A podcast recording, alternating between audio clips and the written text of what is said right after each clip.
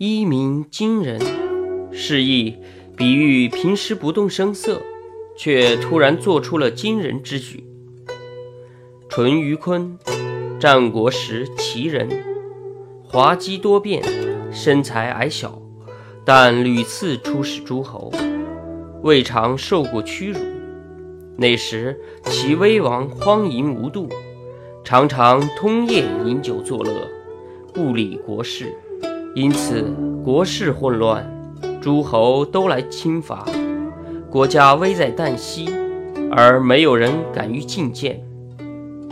一天，淳于髡进宫，见臣子们恭立在殿下，便大声地向齐威王禀奏政事。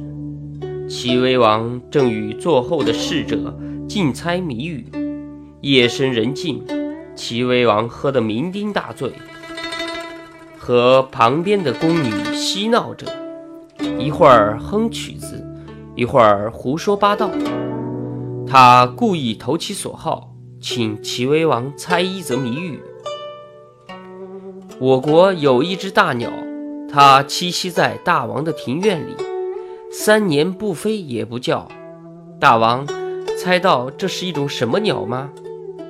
齐威王知道淳于髡是要用谜语来劝诫自己，意味深长地说：“这只鸟要么不飞，一飞冲天；不鸣便罢，一鸣惊人。”齐威王说了这样的话以后，就开始改变了作风。并召见了各县长官七十二人，赏了一人，杀了一人，还整顿军马，加强国防，抵抗侵略。诸侯都畏惧起来，纷纷把侵夺的土地归还给齐国。